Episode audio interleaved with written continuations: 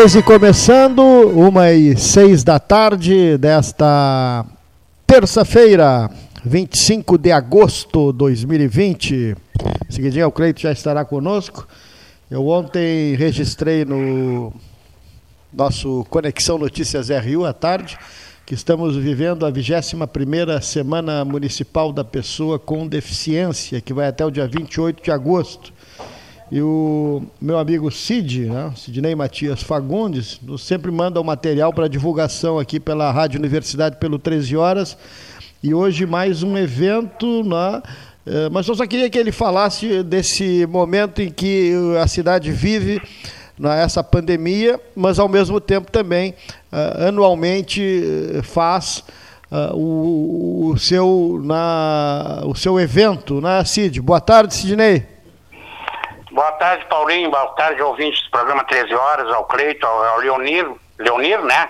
Isso, nosso... tá aqui, tá te ouvindo. Um abraço, dá um abraço para ele também, vez quando eu vejo ele entrar no ar. Eu acompanho sempre o programa todos os dias, já que estou em casa, em quarentena, né, Paulinho? Isso. Então, então sempre na escuta aí da, da programação do, do 13 Horas, programa muito bom. A, a 21 semana municipal da pessoa com deficiência esse ano está com problema de a gente poder fazer os eventos, né, devido claro. à pandemia da Covid-19. Mas estamos fazendo vários, várias atividades uh, via rede social, né? Hoje, agora, daqui a pouquinho mais teremos um evento. Até Paulinho está com ele na mão, se pudesse dar, falar um pouquinho. A partir, tô... a partir das duas da tarde, telinha sem preconceito, né? No centro de atendimento, lá no doutor Danilo Rolim de Moura, o centro de atendimento ao autista, né? É, em parceria com a Pai de Pel, que é a Associação do Isso. Pai do Síndrome de Down. Tá. E opções de filmes, enfim, participantes tiram fotos aí da família vendo o filme e publicam nas redes sociais.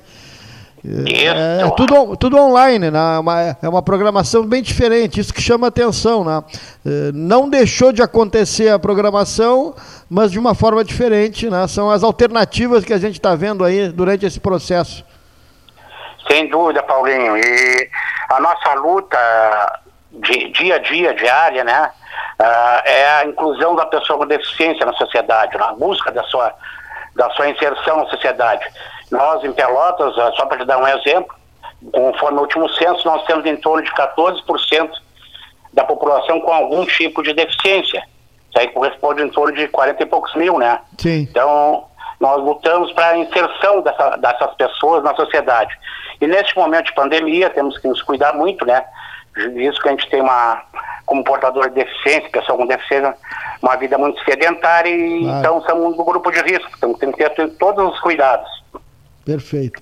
É, tem interessante na quinta-feira, dia 27, uma, uma live com a doutora Eliane Nunes, que justamente trata da cannabis medicinal, que é um tema que está na pauta no Congresso Nacional. Eu estou acompanhando de perto esse, essa pauta, né?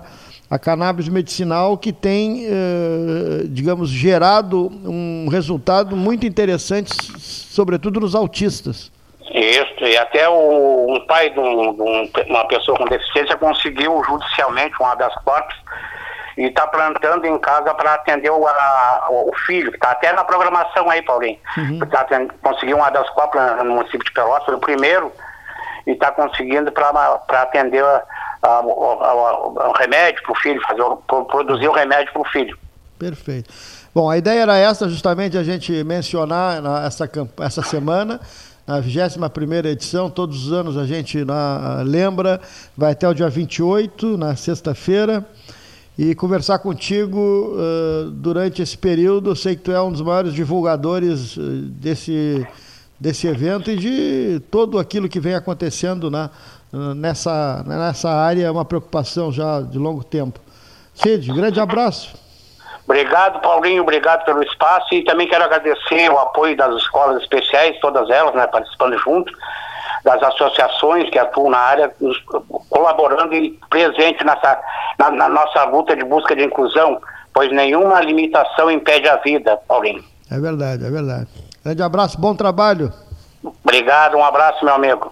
O Sidney Matias Fagundes, o Cid que já presidiu na, o, o Conselho na, Municipal dos Direitos da Pessoa com Deficiência e Altas Habilidades e nesse momento está dedicado essa 21ª Semana Municipal da Pessoa com Deficiência, que vai até o dia 28 de agosto, com o tema O Distanciamento que aproxima com acessibilidade e inclusão. Né? Tanto 13 divulgando este evento que é um evento da cidade, mas que uh, atinge sobretudo aqueles que têm né, algum tipo né, de deficiência. É uma realização do Conselho Municipal dos Direitos da Pessoa com Deficiência e Altas Habilidades e o apoio das associações, da Casa dos Conselhos, das escolas especiais, da Secretaria Municipal de Assistência Social. Terça-feira, 25 de agosto de 2020. Sabe o que é hoje? Dia do miojo, Leonir. Sabe o miojo, aquele macarrãozinho instantâneo? Hoje é o dia do miojo. Sabe que tem uma infinidade de fãs aí, né, do miojo, né? Não, não, é, não está na minha é. lista de, de... de na culinária, de mas culinária. é, mas tem, tem muitos que e há cinco meses, Pelotas registrava o primeiro caso, está na capa do Diário Popular, em 150 dias de pandemia, o município saltou do paciente número 1 para 2.139 pessoas contaminadas pelo novo coronavírus.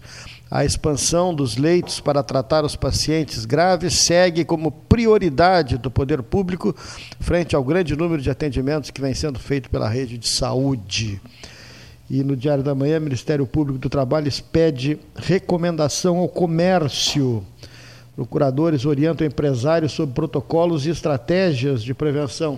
Muito interessante ontem a participação, a entrevista do doutor Ricardo Zimmermann, que falou na Rádio Guaíba de Porto Alegre. Recebemos aquele áudio e ele na, nos uh, colocou a par na, de uh, essa uh, uh, essa ideia né, que, de certa maneira, confronta a, a, aquilo que vem sendo dito pela maioria dos, dos especialistas na, na campanha.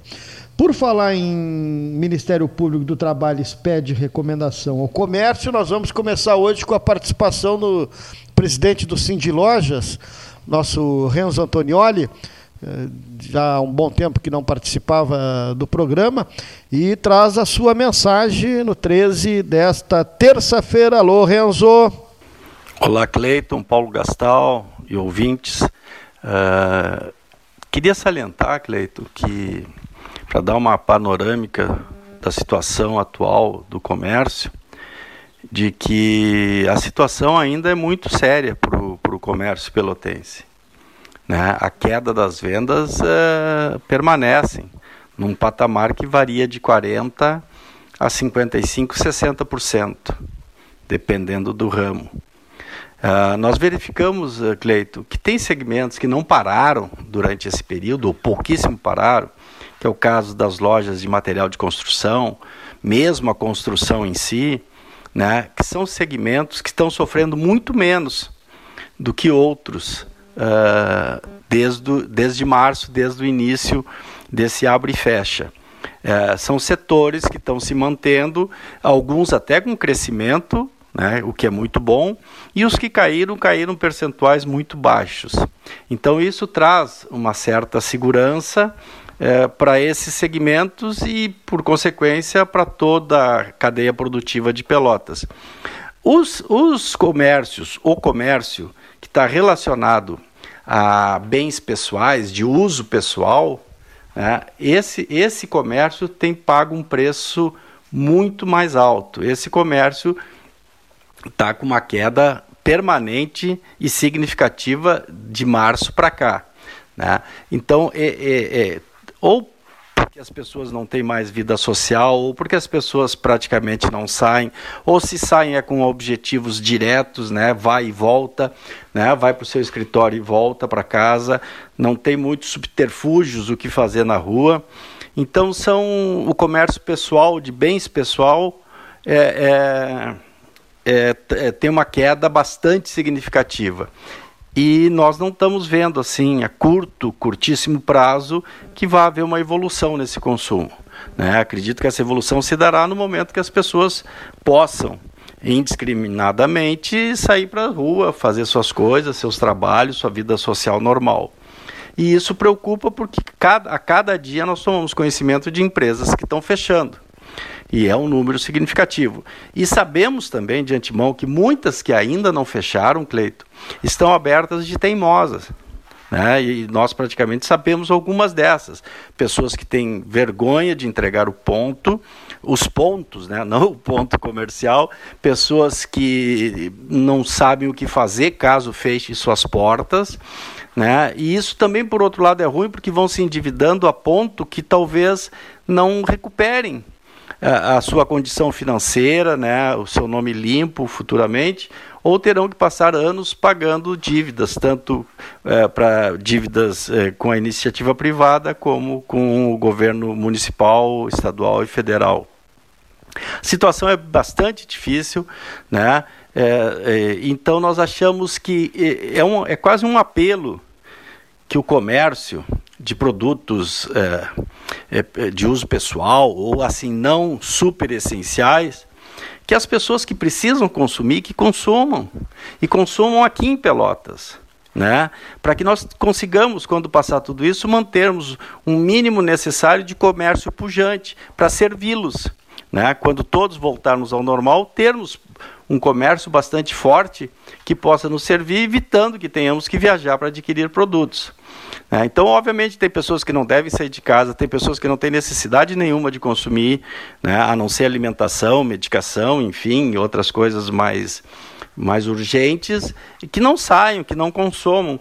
Mas é, aqueles que, que, que, que que podem consumir, que precisam consumir, que o façam de forma segura, que o façam através das redes sociais, telefone, ou ainda indo pessoalmente aqueles que têm condição física e de saúde, de idade que permita isso, que vão até os estabelecimentos comerciais. É, é, é, bastante importante isso, essa consciência nesse momento. Assim como houve uma campanha muito grande, Cleito, do Fique em Casa, e ainda vale o Fique em Casa, principalmente para as pessoas que devem ficar, né? Agora também tem que ter uma campanha, consuma o mínimo necessário que você precisa, mas consuma nesse momento, obviamente, quem tem condições para isso.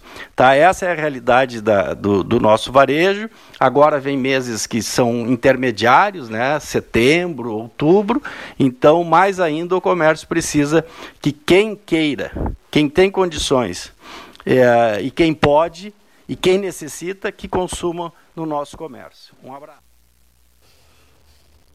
Obrigado, Renzo, né, com uma dica, um pedido, né, uma ideia, uma solicitação para que se consuma no comércio local. Né, em tempos né, de dificuldades, as pessoas que estão né, ainda uh, buscando um produto, buscando uma compra, que o faça né, no comércio local, uma maneira de contribuir dentro desse processo todo que a gente está vivendo.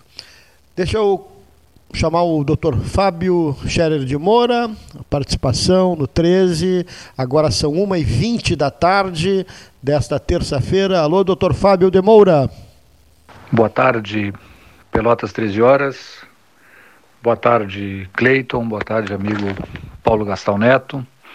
Prazer em voltar a ter contato com vocês, com os nossos amigos ouvintes, nessa terça-feira, 25 de agosto, com esse comentário. Eu estou gravando às 20 para uma da tarde. É, como de hábito, seguimos num momento muito conturbado, em um momento muito estressante na nossa sociedade, na nossa vida política. O presidente Jair Bolsonaro lamentavelmente terminou seu período de paz e amor, como alguns chamavam, ah, fazendo uma analogia com o antigo Lulinha Paz e Amor, e voltou a abrir guerra com a imprensa. Acho que ninguém é obrigado a morrer de amores pela imprensa, Cleito e Paulinho, salvo pela admiração que tenho por vocês, a gente pode muitas vezes se sentir desagradado com a imprensa, não gostar do que ela diz, do que ela publica e assim por diante. Mas quem opta por se dedicar à vida pública e mais do que isso, quem alcança a presidência da República, ou seja, o cargo máximo do, do exercício do poder uh, no Brasil e como de hábito quase que em qualquer país, precisa, antes de mais nada, respeitar a imprensa. Não precisa gostar, mas precisa respeitar. E não é digno para um presidente da República dizer que vai agredir fisicamente um jornalista porque esse lhe fez uma pergunta, diga-se de passagem, absolutamente cabível no caso, que desagradou o senhor presidente da República. Não é o que se espera do ocupante de um cargo como a presidência da República uma conduta como essa.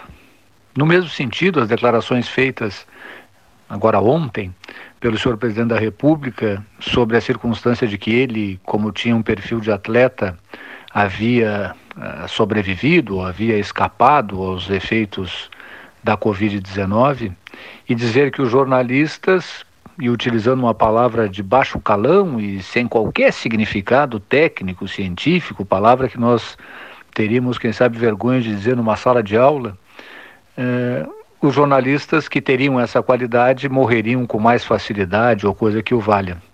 Achava conveniente que o senhor presidente da República fosse lembrado que já são mais de 115 mil os mortos por essa enfermidade, portanto, são mais de 115 mil famílias atingidas por essa enfermidade. Nenhuma dessas famílias gostará de saber que a morte de seu familiar foi dita pelo senhor presidente da República, porque ele não tinha um passado de atleta e ele era, vou repetir essa palavra tão feia, um bundão. Não é assim que se exerce a presidência da República. Por mais que se goste da ideologia liberal do senhor presidente da República, por mais que se goste da pauta conservadora dele nos costumes, por mais que se goste da aparente, ao menos, abnegação religiosa que tem o senhor presidente da República, não é possível que se goste de alguém que tenha um comportamento como esse, não só ao tratar da imprensa, mas ao tratar de todos os integrantes da sociedade brasileira que se viram atingidos por essa enfermidade. Nós uh, precisamos exigir do presidente da República, por mais incrível que isso possa parecer, que ele nos respeite, que ele respeite a cada um de nós como cidadão, que ele respeite a cada um de nós como uma pessoa que participa dessa sociedade e que não admite ser tratado com uma espécie de desprezo, como se nós fôssemos um incômodo para um projeto pessoal, para um projeto familiar uh, do clã Bolsonaro para o exercício do poder. Muito obrigado, obrigado, amigo uh, Fábio Scherer de Moura. Né? Como diz o meu amigo Luiz Felipe Rosselli Irigói, com quem falei agora há pouco, tempos estranhos, né? Essa, manifesta essa manifestação do presidente Bolsonaro, essa da, com o repórter, é tempos estranhos, né? e que terça-feira, que terça-feira de movimentações nos bastidores Deputado estadual Luiz Augusto Lara, PTB, PTB com diretrizes aí, eh, obedece, não obedece, vem alguma coisa lá de cima, não vem. O que, que vai acontecer com o Partido Trabalhista Brasileiro, deputado Lara? Olá, meu amigo Cleiton Rocha, amigo Paulo Gastal, ouvintes do 13 Horas. Olha, a respeito dessa notícia que sacudiu o Partido Trabalhista Brasileiro no Rio Grande do Sul, a declaração do presidente nacional sobre a dissolução do diretório estadual para recebermos outras lideranças né, no partido. Primeiro dizer que os companheiros do PTB, podem ficar bem tranquilos, porque nós já tivemos aí as lideranças do partido no estado e as federais conversando com o presidente nacional e não ocorrerá eh, a dissolução do diretório estadual, eh, nem mesmo da executiva, mas nós estamos abertos a receber, né, desde que pessoas né, honradas, né, honestas e trabalhadoras, nós estamos abertos a receber uh, essas lideranças, né, e, mas trazer a tranquilidade aos companheiros do PTB, de Pelotas, da região, que já estão inclusive né, com as suas coligações encaminhadas, é, de que é, continua tudo como está. Né? Nós vamos discutir as coligações nas cidades acima de 200 mil habitantes é, com todo cuidado, com toda cautela. Então, uma palavra de é, tranquilidade aos pertencentes né, a essa agremiação histórica que é o Partido Trabalhista Brasileiro no Rio Grande do Sul, de que não haverá a dissolução do diretório estadual e nós estamos aqui em primeira mão é, colocando aos ouvintes do programa 13 Horas e a todos vocês aí, meu amigo Cleiton Rocha. Um grande abraço e até breve, se Deus quiser. Obrigado, deputado Lara, aí trazendo informações em relação a toda essa uh, celeuma que vem né, sacudindo o mundo político. Impressionante, né, impressionante, né? Impressionante, né? Foi importante a fala do Lara, né, do deputado ah. Lara, porque hoje, quer dizer, além de estarmos em quarentena, os líderes políticos e os próprios líderes partidários, e não necessariamente só eles, né? pessoas que estão envolvidas no processo 2020, até a gente esquece um pouquinho a pandemia, por uns minutos hoje aqui, será uma terça forte, marcante, a gente esquece um pouco, e até é bom esquecê-la, né? Para que ela se, se sinta deslocada é, e, e vai embora. embora. E se retire e vai embora. Pois bem, hoje é tudo na base do telefonema, da mensagenzinha de WhatsApp, do vídeo que veio da onde não sei para que vai não sei para onde, das especulações, das notícias pesadas, e em meio a tudo isso, vai agora aqui um, um ponto de interrogação de todos nós da mesa 13. Nós somos em 2020, a propósito, todos nós somos pontos de interrogações. O ponto de interrogação é o seguinte: há, por acaso, senhores líderes políticos e não necessariamente líderes envolvidos no processo eleitoral 2020, há por acaso alguma fake news? É, circulando em redes sociais? É uma pergunta necessária. Depois eu explico, né? Há alguma fake news circulando nas redes sociais? É uma pergunta que se impõe neste momento. Bom, em relação a lideranças estaduais e nacionais, o líder trabalhista, que foi inclusive presidente estadual do partido, deputado estadual, presidente da Assembleia Legislativa do Rio Grande do Sul, governador interino do estado, bagiense Luiz Augusto Lara, fez uma declaração sugerindo tranquilidade aos, aos PTBistas, né, aos trabalhistas, posto que não haverá intervenção, interferência do Diretório Nacional do Partido, eh, presidido pelo senhor Roberto Jefferson, ex-deputado Roberto Jefferson, que se encontra em Recife, Pernambuco. Bom, eu hoje conversei com, com, o deputado Roberto Jefferson e até vamos explicar as razões. Né? Já não fiquem achando que eu estou envolvido com, com, o Roberto Jefferson politicamente, não é nada disso. O advogado dele é um dos meus melhores amigos meus e do Gastal.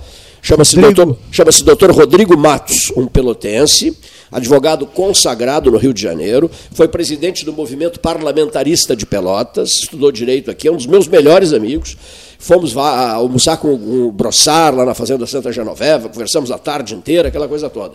Falamos uma barbaridade em Ferreira Viana, o ministro da Justiça dos Pelotenses. Pois bem, o Rodrigo é advogado em alguns processos do Roberto Jefferson. Então eu liguei ao Rodrigo, que ligou para Recife, me disse, olha, Cleiton, ele está em Recife, presidindo uma importantíssima reunião do PTB em Pernambuco. Eu disse, olha, Rodrigo, eu precisava dar uma palavrinha com com o presidente nacional do PTB. Ele disse, deixa comigo, vou ligar para o Roberto agora. Ligou para o Roberto Jefferson e o Roberto Jefferson me telefonou. Mas já, já começou dizendo assim, Cleito, estou numa reunião terrível aqui, sabe? Pesadíssima, pesadíssima. Aí eu disse, continue na sua reunião, deputado. Então o senhor continue na sua reunião. E eu lhe pergunto, no segundo tempo do 13 horas, entre 14 e 14 e 30, seria possível batermos um papo com o senhor? Será um papo não muito demorado e tal? Ele disse, não, sem nenhum problema vou ficar aguardando a tua ligação. Então, esta é a informação que nós temos. Então, vamos ouvir o presidente nacional do Partido Trabalhista Brasileiro nesta terça-feira, 25 de agosto de 2020. Bom, eu volto no tempo. Bom, agora sim, eu usei vassourinha. Eu era fã do Jânio Quadros, né? Partido Libertador, Jânio Quadros em Pelotas. Quem o trouxe? Carlos Alberto Gomes Querelli. Quem o levou a Porto Alegre? Cândido Norberto. Aqui o Querelli já me contou detalhes da presença do, do, do Jânio da Silva Quadros, o Jânio na Faculdade de Direito, o Jânio no peristilo da Prefeitura Municipal de Pelotas, discursando por uma praça lotada, que nem aquela praça Getúlio, não, a do Getúlio foi maior, não, a multidão era maior. Aquele Jânio que enfrentava Henrique Batista Duffles Teixeira Lotte, o Marechal Lotte.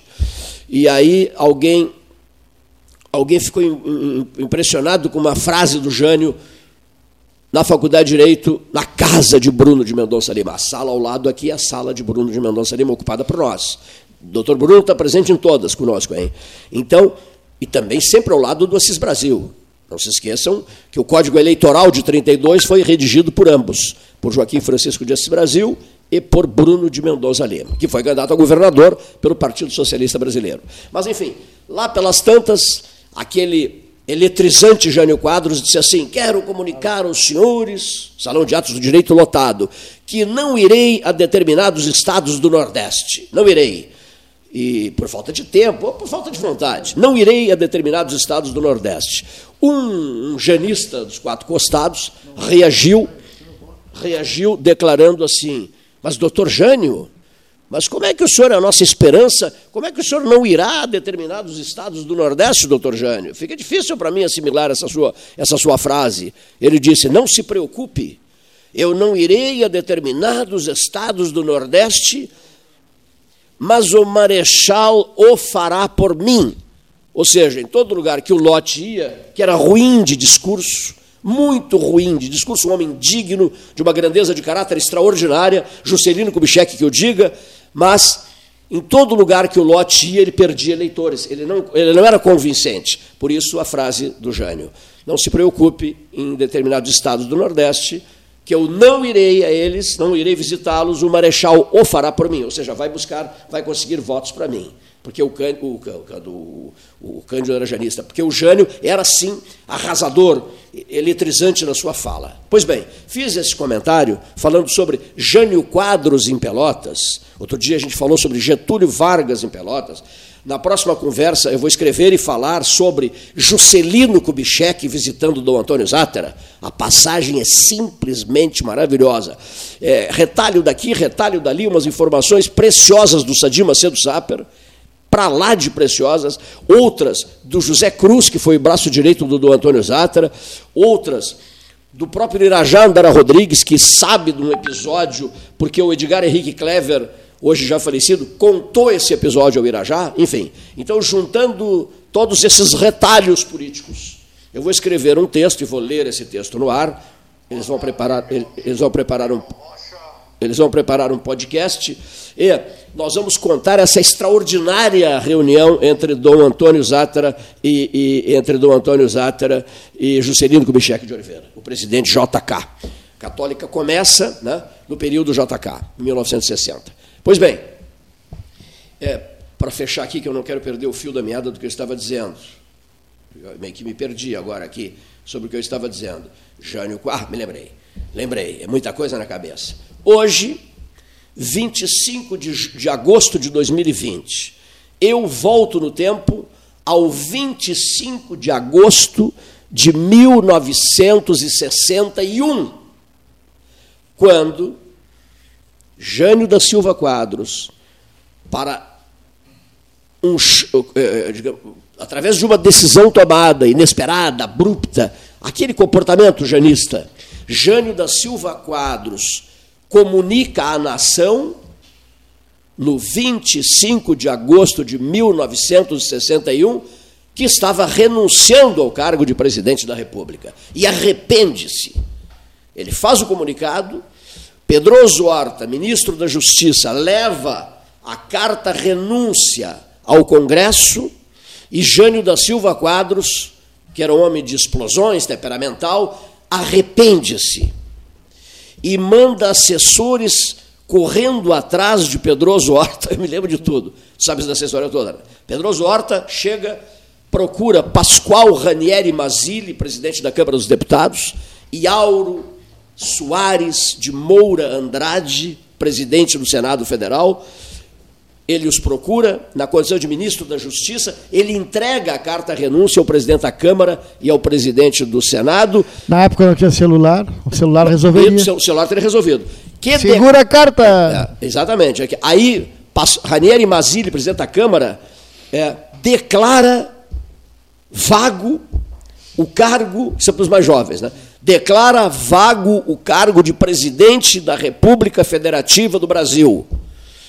E Jânio manda buscar urgente novos assessores e os, e os coloca dentro do Congresso para impedir a, a decisão, mas já era tarde demais.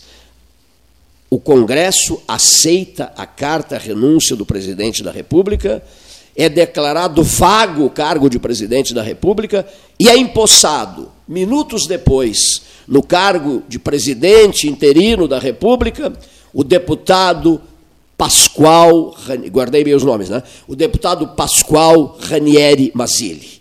Mazzilli assume a presidência da República, desloca-se do seu gabinete da presidência da Câmara dos Deputados para o gabinete presidencial do terceiro andar, terceiro ou quarto, né? Do Palácio, ele usa os dois, né? Do, qualquer presidente, do Palácio do Planalto. E assume a presidência da República interinamente e o país entra em choque, né? não, não, não é em choque, o país entra em digamos assim, em estado de incredulidade, de torpor. Mas, meu Deus, o Jânio, eleito, eleito, eleito, maravilhosamente eleito, comete esta, eh, esse, esse gesto maluco, impensado, inconsequente, prejudicando o país, prejudicando as forças políticas, enfim. E, e é preciso que haja uma tolerância e paciência máximas para que se continuasse andando, para que se prosseguisse, para que se retomasse a vida. Né? Com todas as consequências que eu não tenho necessidade de, de radiofonizar agora. Então, essa é a marca. Quantos anos? Eu sou péssimo matemático. De 1961 a 2020. De 61 a 2020. São 59, pode ser? Ou me enganei? 49. 49? Tem certeza? 59. 59. 59. Viu? Eu fiz a conta bem agora, hein? Né? 50, há 59 anos, você que tem 20 não sabe das coisas. Que tem 30 não sabe das coisas.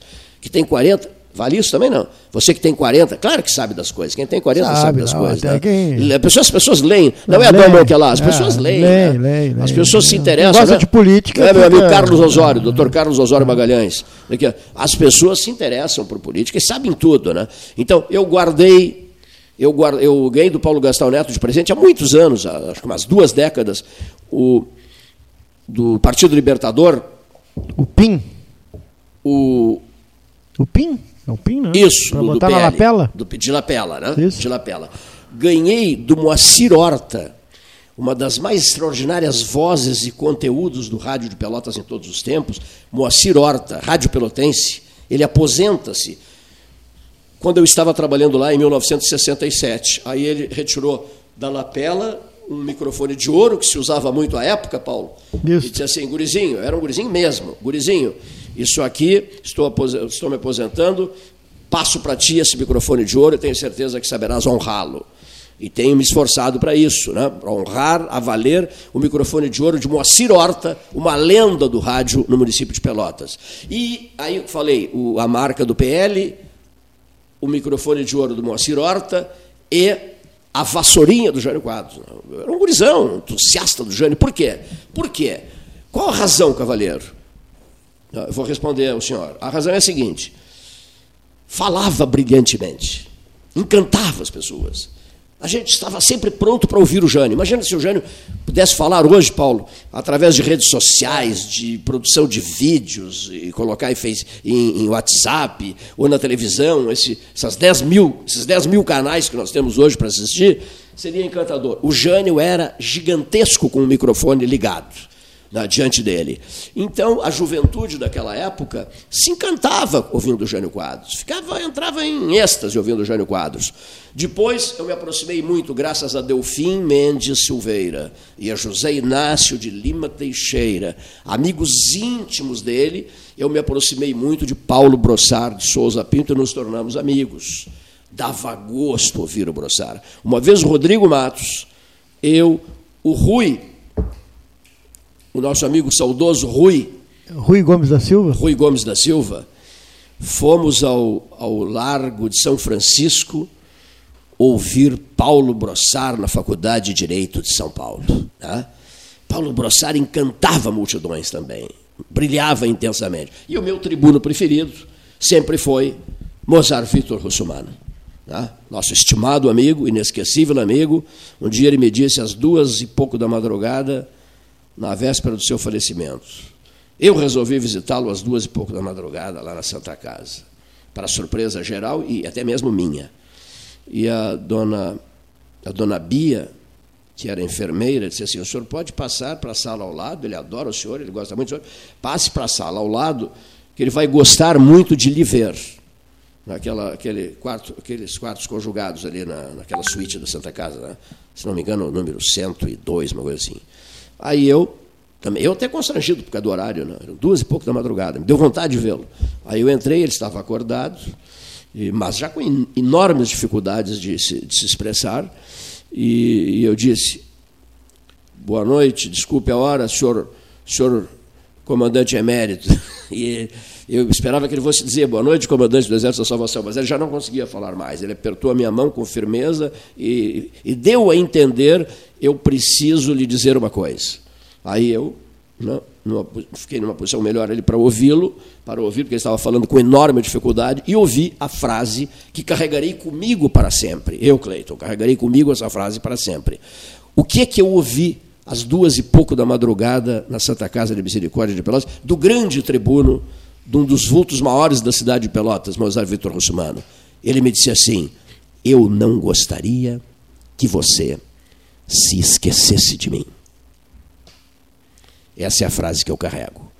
Então, eu acho que todos nós, todos nós, não gostaríamos que as pessoas queridas, íntimas, se esquecessem da gente, né, Paulo? Nenhum de nós gostaria que elas se esquecessem da gente, né? Hoje de manhã cedo, dei continuidade a um texto que vou publicar em seguida, que tem um título, não é título, tem uma frase identificadora que diz mais ou menos assim: meu amigo, observa bem qual é a nossa essência. Eu olhei para ele, eu não te entendi. Observa bem a nossa essência, Cleiton. Digo, qual é a nossa essência, José Raimundo? E ele me disse assim: Eu sou um bisturi, tu és um microfone. É sobre isso que eu estou escrevendo. Tá? A nossa essência é essa. Eu sou um bisturi, tu és um microfone. Eu me sinto em casa dentro de um bloco cirúrgico, operando, e tu te sentes em casa diante de um microfone no Salão Amarelo ou em qualquer outro lugar, né, Paulo? Não necessariamente no Salão Pode Amarelo. falar assim, essência, tem um texto que vai ser publicado sábado no, no pelotas13horas.com.br que se chama A Essência do Bavária. Eu consegui algumas fotos do Bavária. E vamos uh, procurar uh, na, uh, publicar, vamos publicar, mas eu estava lendo ele ontem à noite, fazendo com, com muito critério alguma adaptação, porque ele fala muito, foi muito foi escrito por ti e imediatamente após a morte do, do, do Max. Do Max. Mas é um texto que com de, décadas, ah, tenho é aqui a é um texto antigo, né? É, é um texto antigo, mas te digo aqui, digo aos ouvintes que está muito bem escrito, maravilhoso, um texto né, emotivo e é uma parte da cidade de Pelotas. É verdade. Então nós é que estamos primando dentro do, do, do site para justamente resgatar através do projeto Memória 13 horas e 13 horas Memória alguns na, episódios, alguns áudios, algumas fotos, algumas passagens da cidade. Sem dúvida, o, o, o, texto é, é uma parte disso, uma parte da cidade. E outros né, que estão ali, de, até de colaboradores, que ontem tive a, a satisfação de encontrar, porque todo dia eu me dedico meia hora, 40 minutos num dos computadores aqui do, do, do, programa, onde tem a maior parte desse material, mas ele tem que ser vasculhado, porque é muita né, coisa, tem né? muita coisa. 42 anos. Né? Então, estou é, preparando para e pedi algumas fotos, consegui algumas fotos do, do Bavária E é uma parte da cidade que vai ficar também guardada ali no canto do pelotas13horas.com.br. Né? Mesmo que a gente siga o conselho do Delgar, Hein? Um dia, né? a gente sai em voo livre. É, fica ali guardado. O né? Paulo, outra coisa, esse texto é do século XX. É do século XX, é, é. Meu Deus. Vamos, vamos. Deixa eu só homenagear o Diário Popular numa frase aqui. No dia 27, o Diário fará 130 anos, correto? Estou preparando um texto, a pedido da prezadíssima amiga Virginia Fetter, e, pelo meu envolvimento com o jornal durante toda a minha vida. E eu estava pensando assim, como é que eu começo esse texto e tal. E, em seguida, recordei de uma frase de Dom Jaime Quemelo, quando eu disse assim, Dom Jaime, e em Roma, o que, é que vai acontecer nesse período de sede vacante? O que, é que vem por aí? Paulo VI havia falecido, no dia 6 de agosto de 1978. Dom Jaime respondeu-me, que venha, Cleiton, uma mistura de João e de Paulo, que venha a bondade de João e a sabedoria de Paulo. E acertou na mosca. Veio João Paulo, João Paulo I, Albino Luciani, patriarca de Veneza. Né? E aí eu escrevi para esse Diário Popular que fará 130 anos, no próximo dia 27 de agosto, eu escrevi assim, ó, duas páginas centrais do diário, era aquele diário grande, né? eu escrevi assim, ó, escrevi assim, ó, é, eu, é, escrevi assim, três papas em apenas três meses, em dois mil anos de história da igreja. O Papa Paulo VI, que morreu no dia 6 de agosto de 78 o Papa João Paulo I, que foi eleito no dia 26 de agosto de 1978, e o Papa polaco, Karol Wojtyła, João Paulo II, que foi eleito no dia 16 de outubro de 1978.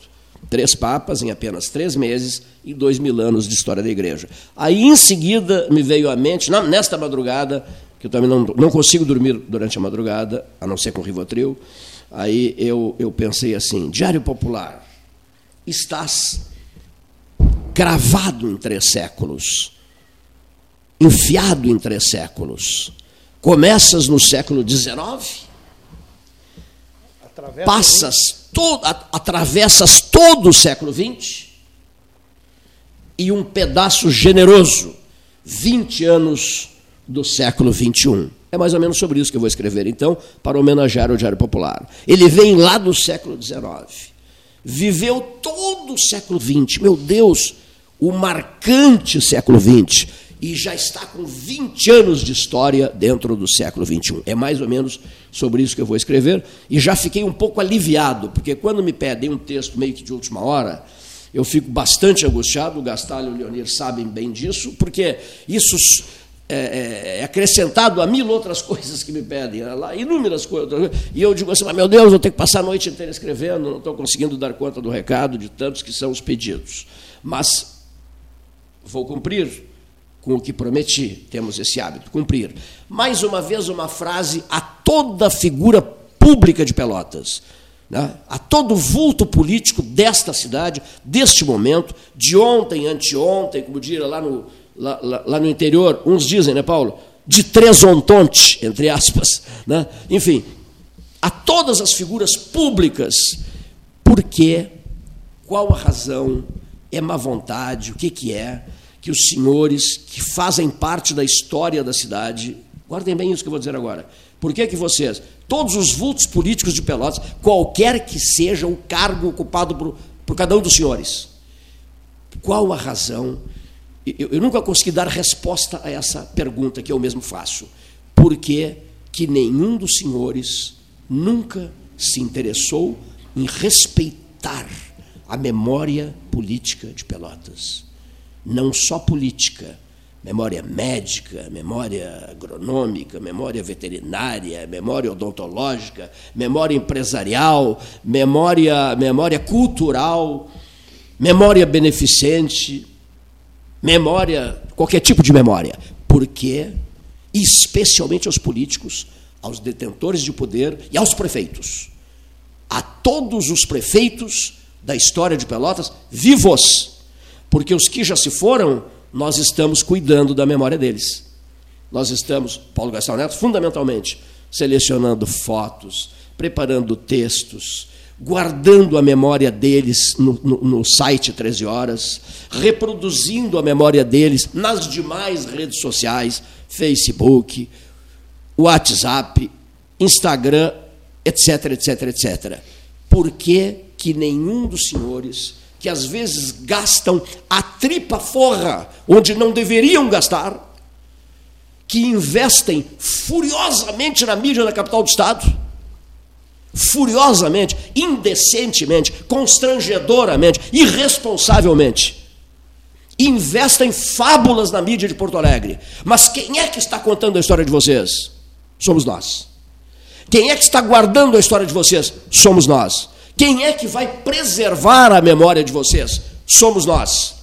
O que vocês deixarem quando, de, quando uh, se afastarem do poder por qualquer razão, ou por término de mandato, lá sei, ou por renúncia, já que hoje é o dia da renúncia, Jário Quadros lembra o dia da renúncia, o 25 de agosto, por que é que os senhores que comandam Pelotas há muitas décadas deixam à deriva, à deriva, aqueles que se preocupam com a preservação da memória da nossa terra?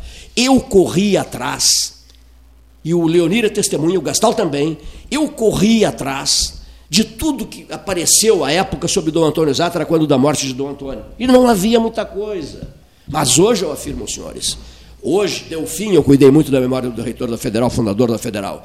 Eu só quero dizer uma coisa: hoje há o endereço que tem essa memória guardada. É o 13 horas. É o site do 13 horas. Mas guardado, e o mérito do Paulo Gastão Neto ele, ele me pede, escreve sobre tal pessoa, eu escrevo. Cleiton, escreve sobre tal pessoa. E queixa-se, com toda razão. Nós temos 45 colaboradores e ele tem pedido aos 45, escrevam para o site do 13 Horas.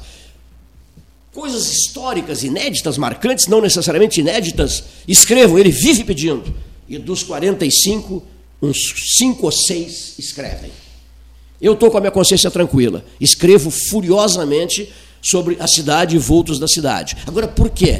Que o senhor que detém o poder, a senhora que detém o poder, as lideranças políticas dessa cidade, por que é que os senhores negam a si mesmos o direito de ficar, ficar no arquivo, ficar na memória, deixar a voz no arquivo, deixar a foto no arquivo, para que o futuro se encarregue de lembrá-los. Por que, que os senhores são assim? Por que, que os senhores não se consertam nas suas decisões? Por que essa paixão doentia, essa paixão exageradamente doentia por tudo que diga respeito à capital do Estado, região metropolitana? Por que todos vocês, os de Pelotas, não começaram aqui? Na cidade? não convenceram, por entusiasmos pessoais e políticos, o eleitorado de Pelotas, não ascenderam pelas escadarias das suas virtudes. E por que, que o interior passa a ser uma coisa pequena para todos? Os líderes políticos, por quê? Essa é a pergunta que eu acho que não vou encontrar resposta para ela enquanto viver. Falaste demais para o teu tamanho, Luiz Fernando Lessa Freitas.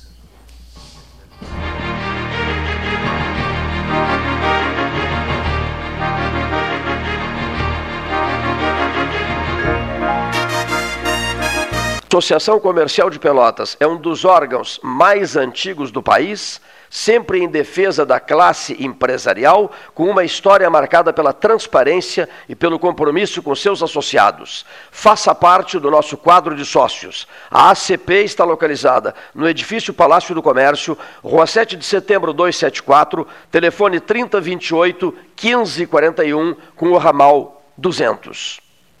Bom Sul, qualidade em carnes suínas e bovinas. Avenida Fernando Osório, 6959. Telefone 3273-9351. Lembrou de pegar a máscara, mas esqueceu da carteira? Relaxa. Chegou a Banrifest, a nova pulseira de pagamento contactless dos cartões de crédito Banrisul. Na hora de pagar é só aproximar sua Banrifest da maquininha. Não precisa nem encostar. Ah, ela é a prova d'água, para você usar até na hora de lavar as mãos. Combine seu novo jeito de pagar. Vista sua Banrifest. Peça já a sua no app Banrisul Digital. Suba no caixote do Café Aquário para debater a duplicação da BR-116. A Ecosul está no ranking das cinco concessionárias com melhor índice de desempenho ambiental do país. A boa notícia chega junto com a data que celebra o Dia Mundial do Meio Ambiente. Com essa avaliação, a ANTT quer estimular as boas práticas socioambientais. Temos orgulho dos nossos programas de redução do consumo de água, energia limpa, produção de mudas nativas, separação de resíduos, frota sustentável, entre tantas outras ações do nosso cotidiano. Somos Eco. Somos Ecosul. Genovese Vinhos, Delicateces, produtos de marca, a qualidade de sempre. Ligue 3225 7775, Doutor Amarante 526. Visite a sua Genovese Vinhos. Transformar sonhos em realidade. A Life Sleep Comfort chegou para ser a primeira multimarcas premium de colchões da região sul. As melhores marcas mundiais: a americana Simmons, a espanhola Flex, a francesa Epeda, todas em um só lugar. Tecnologia e qualidade internacionais com preço acessível. Life Sleep Comfort. Em Pelotas, na Osório, esquina Voluntários, na Professor Araújo 1458 e no Shopping Pelotas. Ótica Cristal, crediário, cartão ou cheque, a vitrine do calçadão da Andrade Neves. Panemio, alimentos saudáveis e conveniências. Osório, esquina Rafael Pinto Bandeira. Teleentrega 3225 2577.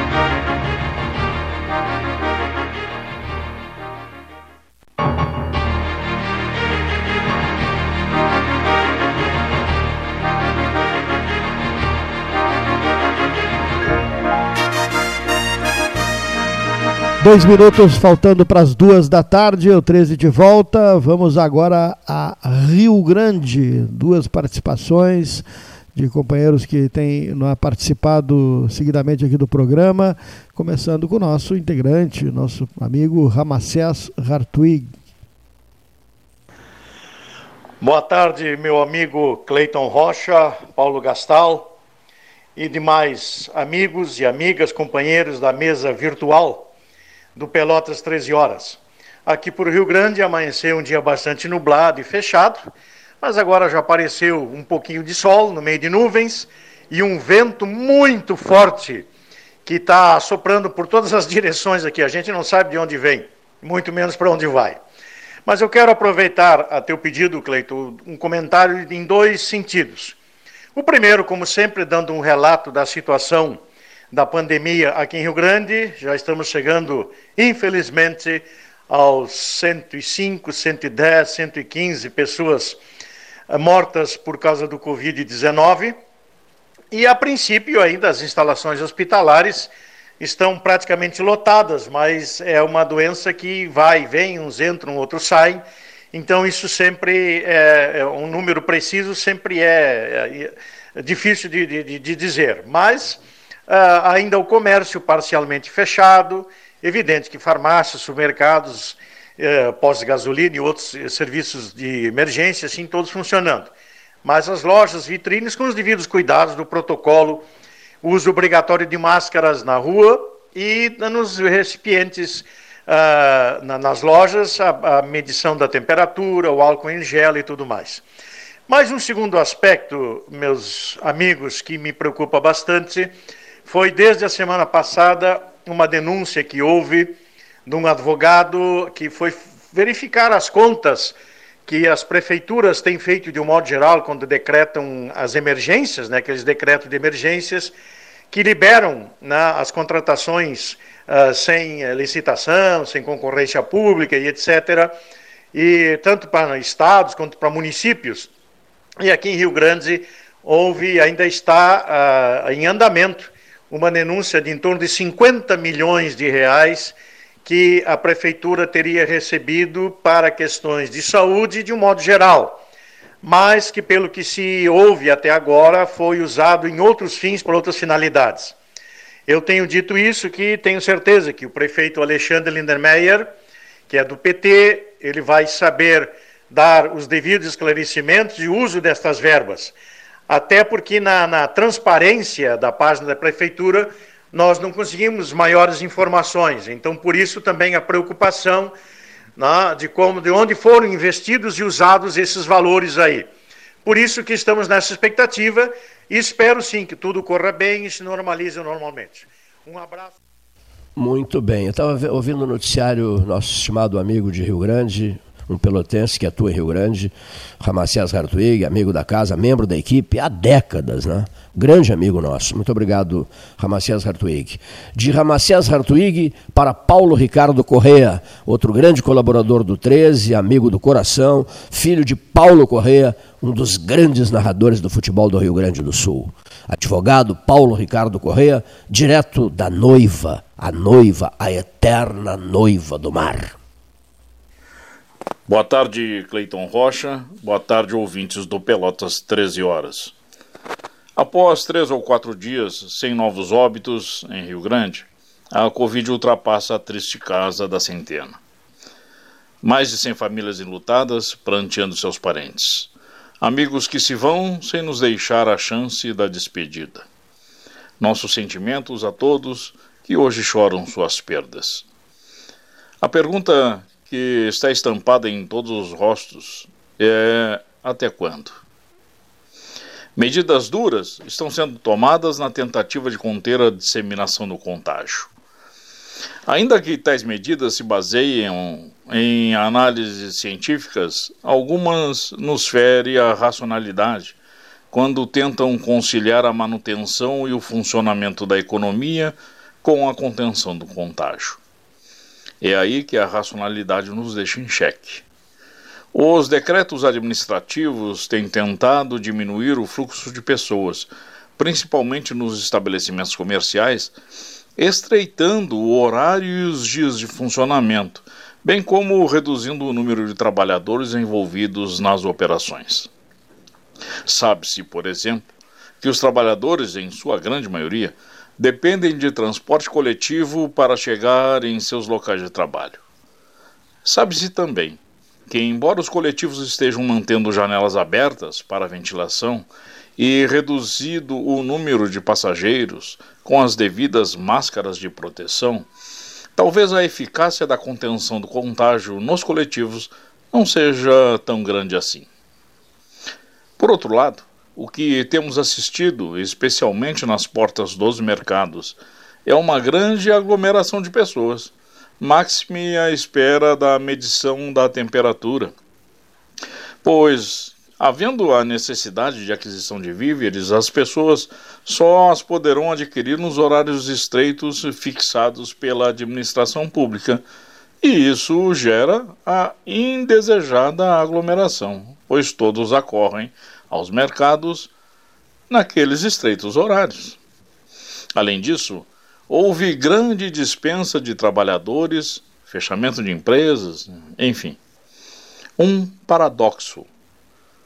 E se ao invés de reduzir horários de funcionamento, se buscasse expandi-los, organizando turnos de trabalho para os empregados, aumentando a capacidade, inclusive, do próprio quadro de funcionários. Essa medida, por certo, não iria impedir aglomerações, pois que mais horários estariam à disposição do público, talvez sussasse a dispensa de inúmeros trabalhadores, ou quem sabe abrisse a oportunidade de contratação dos que já foram demitidos.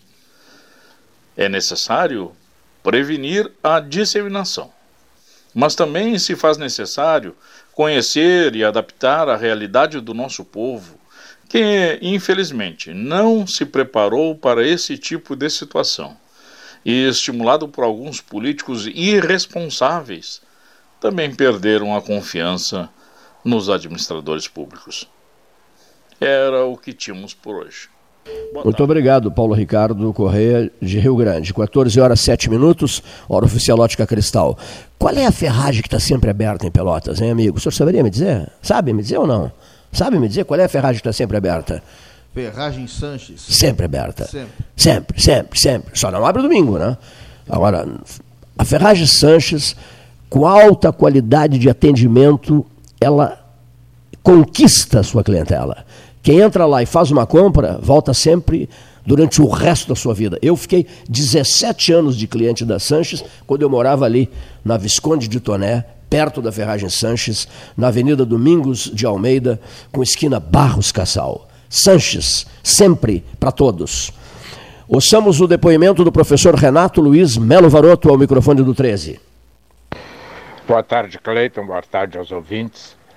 Dois temas, dentre outros, evidentemente, me motivam hoje de modo particular. Primeiro, as repetidas agressões domingo e segunda do presidente Jair Bolsonaro a colegas da imprensa que apenas cumpriam o seu dever de buscar as informações ou a informação necessária ao bom jornalismo. É absolutamente injustificável o comportamento do presidente. Argumentar que ele sempre foi assim não é válido, porque se a educação é inútil para socializar o indivíduo, isso talvez explique por que o orçamento de 2021 trabalha com a ideia de mais recursos para a defesa do que para a educação. Por quê? Porque, em assim sendo, a educação é absolutamente supérflua e o indivíduo que nasceu uh, e se formou de forma distorcida socialmente falando, uh, não estou falando em ideologia, estou falando em comportamento social, não precisa nenhum processo educacional. Ele sempre será dessa forma e gastar em educação é jogar dinheiro público fora. E não é à toa que o Brasil hoje figura entre os cinco países de maior risco para o exercício da profissão de jornalista.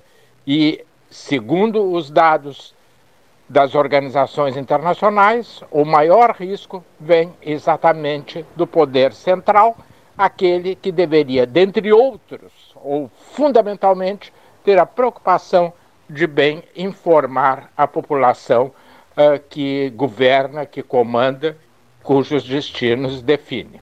O outro tema é a eleição municipal. Muito, muito, eu já disse isso, vou repetir, uh, a frase de Joe Biden, candidato democrata nos Estados Unidos, nós precisamos buscar a luz e dar um fim às trevas. A decisão de Roberto Jefferson em relação a municípios com mais de 200 mil habitantes, proibindo a sua coligação com o PSDB, atinge em cheio Pelotas. Será que o PTB vai continuar apoiando a chapa da prefeita Paula Mascarenhas?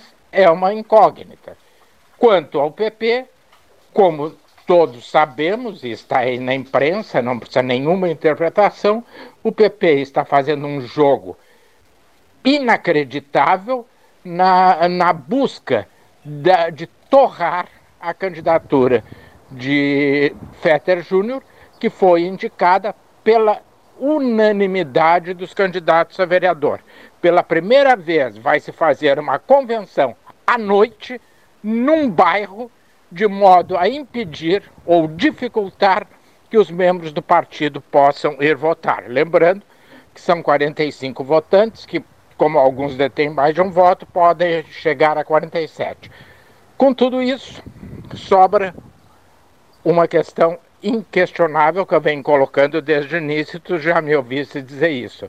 O nosso amigo Henrique Pires, além de ser o mais forte fisicamente, passa a ser o candidato preferencial. Tem dinheiro, tem tempo de televisão, tem experiência política e pode acabar, ao fim e ao cabo, sendo o companheiro de chapa de Paula Mascarenhas. Por conferir e em breve nós saberemos. Por onde anda? A gente tem o nosso, nós temos aqui os nossos por onde anda. Por onde anda Custódio de Arruda Gomes? Eu vou responder só um pouquinho, só um minutinho só para dizer uma coisa aqui. Em função dessas, digamos assim, diferenças políticas em Pelotas, né, que são muitas, né, não só num ou dois partidos políticos, em vários partidos políticos, né, é, a gente nunca sabe como é que a coisa está aqui ali, muda a todo momento e tal. Eu vou recuperar essa capacidade que o pelotense tem de não se entender. Estou certo ou não? Alguém me disse assim outro dia: organize uma reunião e ponha na, na, na mesa essa sua, essa sua ideia de, de uma Pelotas verde multicolorida. Primeiro uma reunião, eu não, não vou fazer reunião nenhuma. Porque, porque reunião significa não fazer, a, não, não acontecerá, não será desenvolvido o projeto, caso se faça uma reunião. Sabe por quê? Porque ninguém se entende. Então nós vamos fazer, desenvolver o projeto. Né? Isso nós vamos fazer. Vamos desenvolver o projeto. Qual é o projeto? Nas 12 horas científicas do 22 de setembro, primeiro dia da primavera, lua crescente, Vamos lançar as 12 horas científicas, vamos lançar um pedacinho de 12 horas beneficentes para completar os 30% necessários ao encerramento das obras do albergue, né, seu Gastal? E vamos também lançar a campanha, já que é o primeiro dia da primavera, Leonir, vamos lançar a campanha Pelotas Verde e Multicolorida. Vamos executar isso todos os dias falando nisso durante o ano 2020, 2021 e 2022. Aí eu vou me sentir realizado, se Deus quiser, com o sucesso do empreendimento, da iniciativa do 13 Horas, ano 42. Aí não vou fazer mais nada. Pernas pro ar, como é que eu vou ler essa frente, você que vivia dizendo isso, né? Uh, descansar, né? Uh, descansar, né? Como é que eu me esqueci da frase que o Freitas vivia citando essa frase?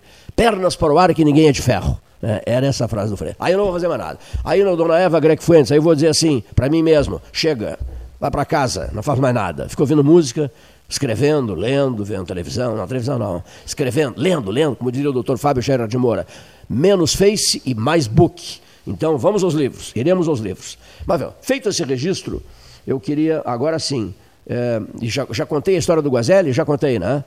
Ou não contei?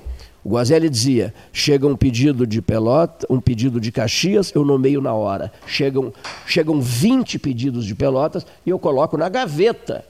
Eu engaveto. Chegam 20 pedidos na hora e eu engaveto. Por que, que eu engaveto? Porque se eu nomear um, eu vou ficar mal com 19. Então não nomeio ninguém, bota na gaveta. O Azélia disse isso para mim e para o Darcy Pegoraro Casarim.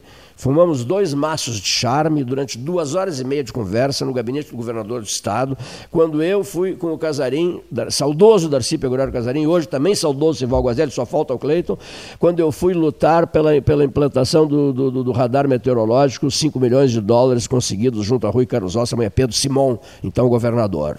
Né? Tinha sido governador. E o Guazelli, que eu substituiu, completou o mandato, era o vice do Simon, segunda vez governador do Rio Grande do Sul, o Guazelli nos contou isso e depois o Casarim ficou impressionadíssimo. Mas vem cá, tinha, tinha muita gente lá para falar com o governador, o governador ficou duas horas e meia conosco. Eu disse, é, isso é sinal de amizade. Né? E aí, nunca vou esquecer essa frase do Guazelli, e sempre repasso para as pessoas a frase do Guazelli. Cleiton, Cleiton, Pelotas manda muitos nomes, não dá para nomear nenhum. Caxias manda um nome e eu nomeio na hora, no ato. Fumando charme, o tempo do charme, né? Gostava de uma conversa o Simval Sebastião, hein, Sebastião Ribeiro Neto? Falar em Sebastião, Sebastião. Sebastião Ribeiro Neto, queridíssimo amigo.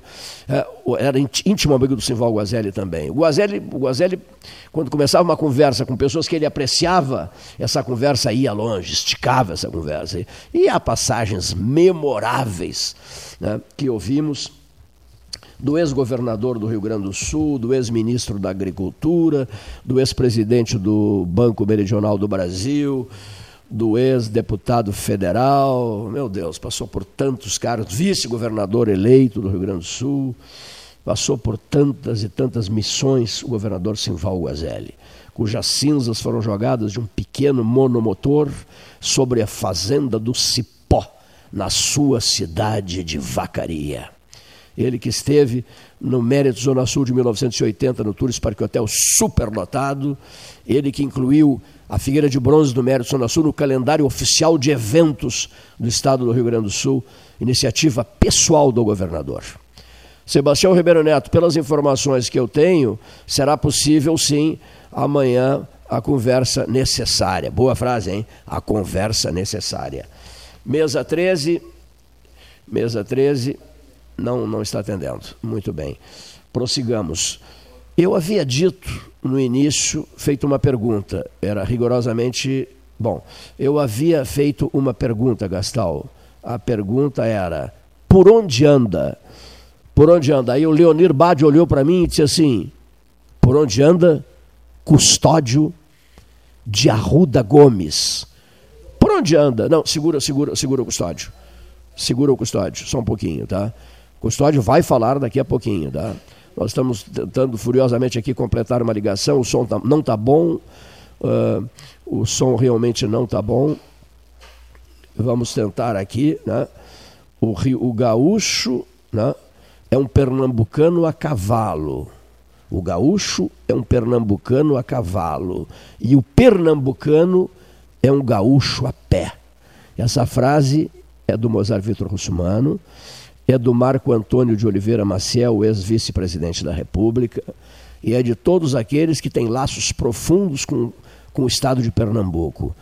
Um estado marcado pela firme presença do seu povo e participação histórica do seu povo em grandes momentos, em grandes movimentos, eh, nos mesmos moldes do Rio Grande do Sul. O ministro Russmano via me dizendo, Cleiton, o Rio Grande Pernambuco, Pernambuco, Rio Grande são estados rigorosamente irmãos. No discurso que eu fiz saudando o vice-presidente da República no Centro Português, nos 500 anos do Brasil, também salão com 800 convidados, eu abri dizendo isso. Né?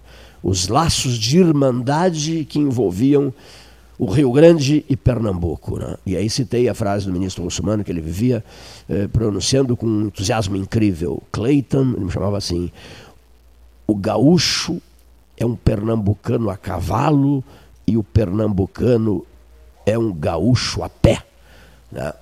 Estou falando sobre Pernambuco porque nós estamos, é, o Paulo Gastão Neto está nesse momento na Sala Bruno de Mendonça Lima, contactando é, um líder político é, que se encontra em Recife, presidindo uma importante reunião política do Partido Trabalhista Brasileiro. É, quem, é esse, quem é esse líder político? É o presidente nacional do partido, é, Roberto Jefferson. Alô, Recife. Boa tarde, doutor Roberto. Boa tarde, tudo bem? Aqui um ano, um ano, um ano político e também um ano de pandemia. Né? É preciso saber, né, saber caminhar e saber é, selecionar as falas nesses tempos tão difíceis. O senhor está, o senhor está, o senhor está presidindo uma reunião em Recife, né? Onde? O senhor está em Recife. Estou em Recife agora numa reunião com deputados estaduais, é, vereadores e vereadoras do PTB aqui de Recife, nesse momento. Bom, eu quero pedir desculpas ao senhor, porque eu sei que o senhor está em meio a uma reunião pesada, né, com decisões importantes, e, e, teve a gentileza de se colocar à disposição do debate 13 horas. Tá? Nós, nós queríamos é, recuperar eh, a sua manifestação em relação ao Partido Trabalhista Brasileiro e, e as alianças que faria doutor Roberto Jefferson. Como assim? É, sobre essa decisão, nós tomamos uma decisão na Executiva Nacional princípio desse mês que está se encerrando agora no mês de agosto, de não apoiarmos os partidos que hostilizam o presidente Jair Messias Bolsonaro. São os partidos de esquerda, que são partidos de oposição, e principalmente no centro de centro-direita, o DEM e o PSDB. Nós achamos que é, essa articulação do Fernando Henrique, do Dória, mais o Alcolumbre, presidente do Senado, mais o Rodrigo Maia, presidente da Câmara, é irresponsável, é antidemocrática, é temerária, representa uma agressão à democracia brasileira, à Constituição do Brasil, ao povo do Brasil, que escolheu democraticamente um governo é, conservador e de direita, que é o governo de Jair Messias Bolsonaro, e um governo cristão, que tem uma coisa que é fundamental que eu quero dizer: não rouba e não deixa roubar, diferentemente do que fizeram no passado o PSDB no Brasil e o, e o PT no governo federal. Bom, uh, o senhor, eu quero que o senhor uh, uh, nos diga o seguinte: o, o, Partido Trabalhista Brasileiro do Rio Grande do Sul já o procurou, doutor Roberto Jefferson? Já me procurou e nós estamos conversando, uma conversa tensa. O PTB tem que deixar de ser o rabo do PSDB. Tem que deixar de ser o rabo do cachorro. Nós temos tudo para ser a cabeça. Nós somos um grande partido nacional nós temos tradição, nós temos história, nós temos conquistas. Nós temos que deixar de ser rabo do PSDB. Parar de ser o rabo do cachorro. Nós precisamos ser a cabeça do cachorro. E especificamente aqui em Pelotas, doutor Roberto Jefferson, o PTB tem o vice hoje da prefeita que é do PSDB. E vai continuar? Não, já há uma negociação que o PTB não continua, mas continua na aliança. E quem é será o vice? De, vai ser disputado entre o PP, que tem uma convenção na próxima terça-feira. O vice é do PP, quer dizer que nós vamos apoiar aí agora de graça. Essa é a, é sua, é a sua visão? eu sou contra apoiar a PSDB de graça, quer dizer, nem rabo somos mais. Somos o excremento, quer dizer que já fomos jogados fora. Somos o excremento do cachorro. Hum, não sou a favor de aliança com o PSDB. Acho o PSDB um partido melancia, verde por fora e vermelho por dentro. E nós somos um partido conservador. Nós somos defensores da família cristã, dos legados de Deus, dos legados de Cristo. Não nos, não nos alegra acompanhar esse um partido que é o PSDB, que tem como cabeça o Fernando Henrique, que é introdutor, junto com Lula, Fidel Castro, essa trupe de esquerda e de comunistas, é introdutor no Brasil desse furo de São Paulo, que provocou revirada de esquerda, uma reviravolta de esquerda no Brasil e na América Latina. Deus me livre, chega dessa gente. Agora há pouco o deputado Lara, que é do PTB, disse que as negociações aqui no Rio Grande do Sul são mais brandas. São mais brandas que estaria mais. Eu queria que o Lula fosse tão bravo nessa negociação como foi com o Lula. Ele foi bem bravo com o Lula. Foi bem bravo com o Lula. Deu até chicotada no ônibus do Lula quando o ônibus do Lula foi a Bagé. É, em Porto Alegre, noticiou-se hoje, é, doutor Roberto Jefferson, de que é, o senhor estaria disposto, inclusive, a dissolver diretórios, é isso? Disposto mesmo a dissolver diretórios. Nós queremos alinhar o partido com o bolsonarismo, cumprindo a decisão da Executiva Nacional.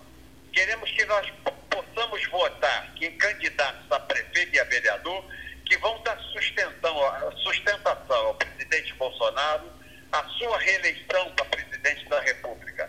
Não adianta eleger prefeito do PSDB, vereador de outro partido, da esquerda, por mais que seja amigo, quem é bolsonarista vota nos candidatos que são ligados ao presidente Bolsonaro. Quem é de esquerda vota nessa turma de esquerda.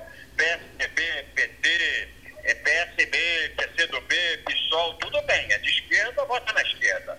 Mas quem é bolsonarista, quem é cristão, quem é conservador, vota nos partidos que apoiam o presidente Bolsonaro. Que seja assim é, na cidade, é, em todas as cidades do Rio Grande do Sul.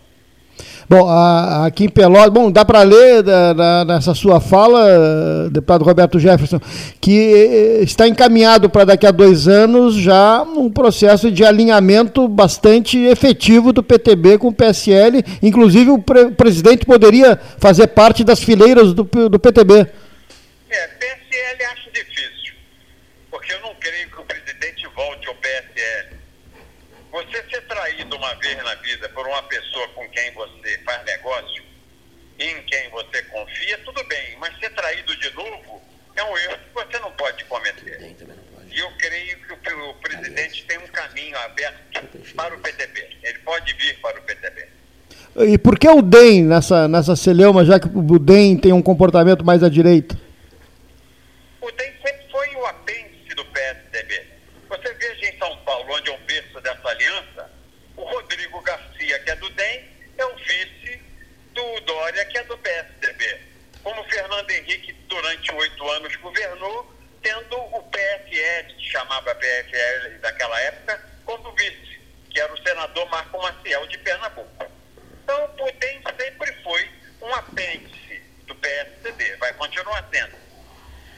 É, as alianças do Partido Trabalhista Brasileiro no Rio Grande do Sul, né?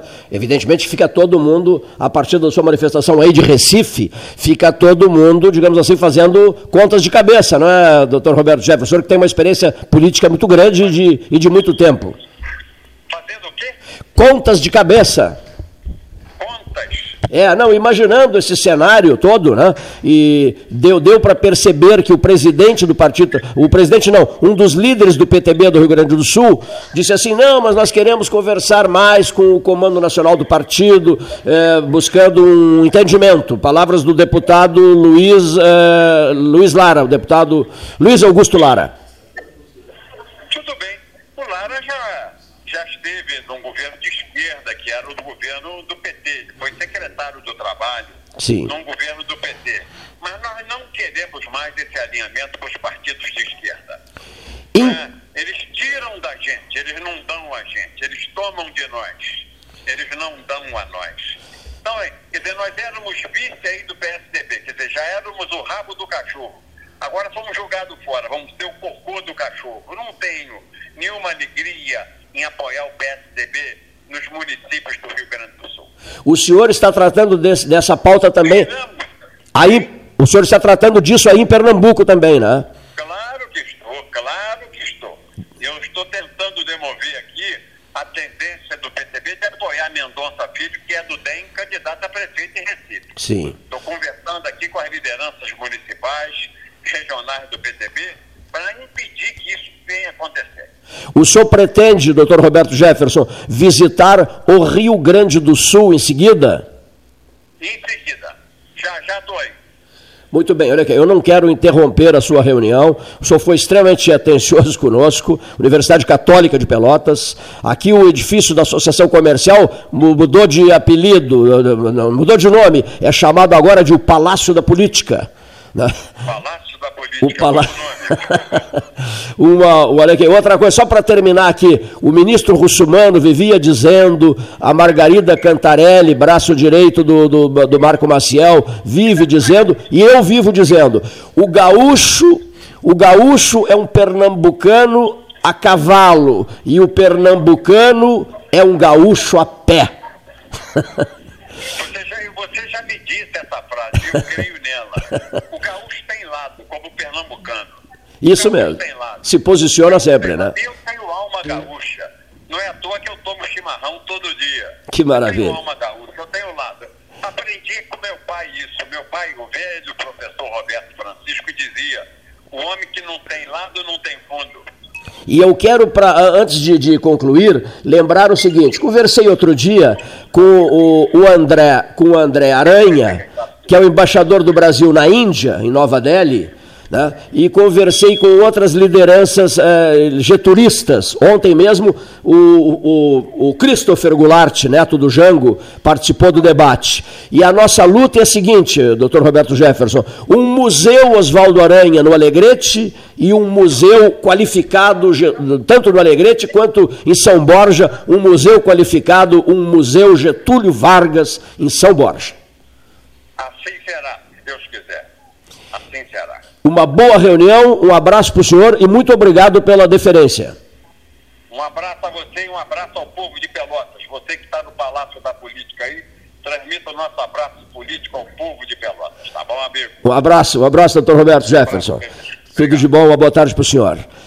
Muito bem, né? Olha aqui, puxa vida. Júlio César Schwantes de Oliveira, olha aqui, ó. O vozeirão. Quando o vozeirão chega, a voz fraca se retira. Não é mesmo? Não, não se retira, sabe por quê? Porque estamos no final do programa. Sente-se, por gentileza. Que, que fase, hein? Paulo Gastal abriu hoje a programação dizendo assim: é, que terça, que terça essa, meu Deus, né? Roberto Jefferson. Parabéns pela entrevista, Cleiton. Brilhante, como sempre. Ele está né? presidindo uma reunião importante. Em Pernambuco. É, em Pernambuco. Ele não aceita que o Partido Trabalhista Brasileiro se una ao PSDB e ao DEM, ou ao ah, DEM. Está certo, é uma questão de ética, ética política. E uma coisa que ele falou também, saindo um pouquinho da política, sobre essa admiração que o pernambucano tem pelos gaúchos. É impressionante. Os pernambucanos. Né? Você sabia que a Polícia Militar do Estado de Pernambuco mudou de nome há uns 15, 20 anos atrás? Uns 20 anos, mais precisamente. Passou a se chamar Brigada Militar do Estado de Pernambuco. Eles usam o nosso nome e, e, o que é mais interessante, usam a mesma farda da Brigada Militar. A Polícia Militar é, do Estado de Pernambuco, tal é a admiração, tal é, o, tal é o carinho que os pernambucanos têm pelos gaúchos, e eu diria, acredito que essa amizade, essa admiração é recíproca. Nós, gaúchos, também temos um apreço, um carinho muito especial pelos nossos irmãos do Nordeste, em especial do nosso querido estado de Pernambuco. Um lugar bonito, um lugar maravilhoso. Eu gosto muito de lá. Seguidamente no, eu vou para lá. No meu tempo de Universidade Federal de Pelotas, a reitora Engelore Schoenemann de Souza me designou, juntamente com o vice-reitor.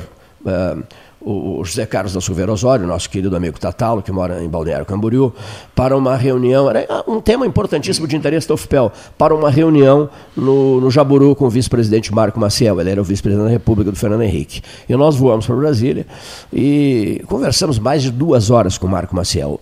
E ele ficou encantado com essa coisa, quando eu disse, olha, o ministro Russumano, que ele admira muito, mandou dizer, que aquela história do gaúcho, né? Sim. Gaúcho a cavalo, gaúcho a cavalo, gaúcho a pé. E ele gostou uma barbaridade daquilo, a conversa foi maravilhosa e acabou rendendo frutos isso, porque o presidente Fernando Henrique, na sequência, designa o Marco Maciel, vice-presidente da República, presidente da Comissão Nacional do Quinto Centenário do Brasil, dos 500 anos do Brasil.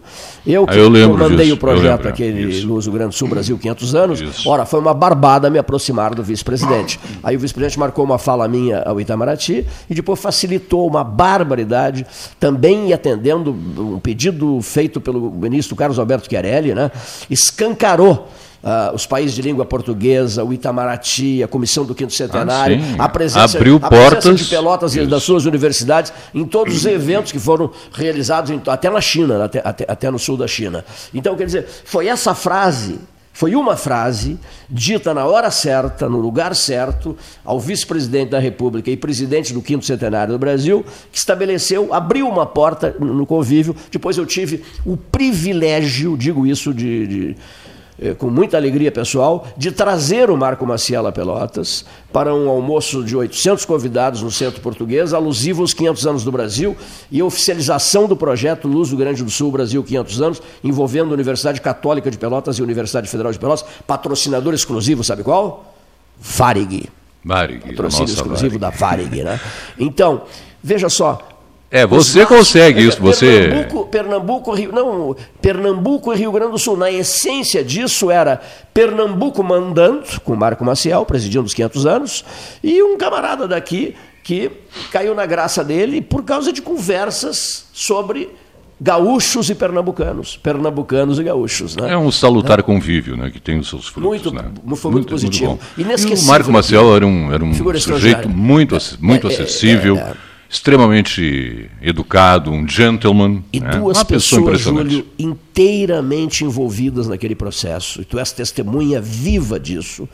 Duas pessoas inteiramente envolvidas naquele processo. Marco Antônio de Oliveira Maciel, então, então vice-presidente da República, né? Uma figura exemplar no contexto, no contexto eh, político brasileiro, e Viação Aérea Rio Grandense, com Fernando Pinto, ah, Fernando Pinto, presidente, da, presidente Varig, da Varig. Né? da poderosa Varig, né? Hum. Tão poderosa que ele saiu da Varig para presidir a, a TAP. A TAP. Para presidir a TAP. Bom, e aí, mas a pessoa diretamente envolvida não é, não é o Fernando, estou dizendo que o Fernando é mais um que faz parte disso. As duas pessoas que conviveram conosco né, e que se envolveram por inteiro nesse processo, o Marco Maciel e o Armindo Antônio Ranzolin, estivemos juntos. Tu, eu, o Armindo Antônio Ranzolin, o Leonel Brizola e o Fernando Pinto num jantar em Porto Alegre, na Fundação Rubem Berta. E, então, o Marco Maciel hoje enfrenta um gravíssimo problema de saúde em Recife, né? E o Armindo Antônio Também, enfrenta né, um gravíssimo problema de saúde em Porto Alegre. É verdade. Eu estou escrevendo Ranzolin. sobre os dois. Memória, isso é memória, né? Estou escrevendo sobre os dois. Mas, ao mesmo tempo, fico preocupado, angustiado, né? porque as surpresas desta vida, as negativas, me atingem muito, me abalam bastante. Então, eu, eu ouço de pessoas como tu, que és um íntimo amigo meu, o Júlio César, Cleiton, Cleiton, levanta esse astral, não te deixa atingir né, por, por notícias ruins, porque a vida é feita, Júlio César, Sim, de a- boas e de más notícias. Né? De bons e maus momentos. né? bons e maus Infelizmente, é- a realidade é essa. Não existe aquela vida totalmente feliz, a felicidade. Não, os problemas fazem parte do nosso dia a dia. né? Infelizmente, essa é a realidade. Antes de concluirmos, olha aqui, tu conviveste bastante no teu tempo de Rádio Guaíba com Edgar Schmidt, não conviveste? Muito Edgar, grande, né? querido amigo. Um cara Puro, extraordinário, puro de coração, 100%. Puro de coração, né? Puro, Veio a cara- falecer por um grande- Covid-19. Né? É, ele já tinha sérios problemas antes disso. Sim, mas- né? mas o- Diabetes e outras Correto, coisas. mas- Aí a Covid Foi, foi. para o Moinhos de Vento e- com Covid, né? Foi com Covid. E, o e no Covid Moinhos de foi. Vento faleceu, né? É, foi a- o final dele foi com essa doença aí que só apressou. Ele já estava em estado grave já há algum tempo, com diabetes e problemas cardíacos. Não estou bem informado, eu subo pelo nosso grupo de rádio lá de, de Porto Alegre. Nós temos uns veteranos lá de rádio e TV que a gente se conversa por WhatsApp, então tomei conhecimento disso que ele já estava mal há algum tempo. E nesse intervalo aí ele adquiriu a Covid e aí sim, só apressou. Recebi agora uma mensagem para fechar o 13, Júlio César Schwantz de Oliveira, o vozeirão. Um dia ainda vou ter a voz de Júlio César. Eu recebi. E um dia eu, gostaria de ter o teu talento Vou- vou jornalístico. para Ninguém está contente voz. com o que tem. Olha aqui, Julinho, cuida só. O camarada mandou uma, uma frase maravilhosa que é para fecho de 13 horas mesmo, Leonir Bade. Depois não esqueça do nosso trem. A frase é a seguinte: o processo eleitoral de 2020 em Pelotas, né? A eleição de 2020 em Pelotas, o que, que ela é, seu Cleiton? Ah, mais uma, né, meu amigo? Mais um processo eleitoral e tal, tal. Não, seu Cleiton. A eleição de 2020 em Pelotas é um fio desencapado. Hein? Boa essa, né? Muito é um bom. fio de. Meu Deus, Vai rapaz. chocar muita gente. Emoções de todo lado, a todo É. momento, santo Muita Deus, briga. Cleiton. É impressionante uma Muita cidade tão briga, meu pequena como a nossa ter tanto tão problema feroz, político. assim, né? Sabe? Eu não sei Marcada qual por é. conflitos de toda ordem, meu Deus. Se for conflito de ideias, que bom, somos um lugar privilegiado, né? Que ideias é que não faltam por aqui. Mas é muita briga, tudo é motivo Muita de briga. discussão, sabe? Agora te coloca no Não é normal lugar. isso. Por favor, te coloca no meu lugar. O Paulo Francis e da turma do Manhattan, que eu assisto todos os domingos, eles diziam coisas pesadíssimas em Nova York. E vinham ao Brasil de vez em quando. É. Né? Agora nós não, a gente aqui levanta questões delicadíssimas e depois vai beber o cafezinho no Aquários. e encontra muito, muita cara amarrada. Né? Mas É verdade. eles têm que notar o seguinte: eu estou no cumprimento da minha missão. Estamos Claro. todos no cumprimento da Sim, nossa sim. missão, né? Jornalismo é jornalismo. É, estamos- trazer é vamos- Não, vou fugir desse assunto para não magoar A. Vou fugir daquele assunto para não magoar B. Aí não é Vou jornalismo, né? esquecer aquele assunto para não magoar C. Né? Vou, digamos assim, mudar de assunto para não magoar D. Não, Não é aí assim que isso funciona. aqui já teria acabado. Isso aqui não estaria com 42 anos. Isso aqui que eu digo é o debate 13 horas. Não teria, não estaria com 42 anos de, de vida, né, né, Júlio César? É verdade. Então eu vou pedir a Vossa Excelência, prezadíssimo amigo, que entenda-se com aquele moço ali da ponta da mesa e dê eh, conclusão aos trabalhos referentes à terça-feira, 25 de agosto de 2020, o dia da renúncia de Jânio da Silva Quadros, a 60. Não foi 24? Não. 25 de agosto. Ah, foi o Getúlio. Jânio, Getúlio. O, o, o, é verdade, o, é. é Getúlio se suicida no dia 24. 24 e, e o Jânio. De, de 1954 e Jânio renuncia à presidência da República em 1961, no dia 25 de agosto. Por isso eu disse, é o famoso dia da renúncia. Vossa Excelência concluirá os trabalhos desta tarde. Senhor Júlio César Schwartz de Oliveira. Quanta honra.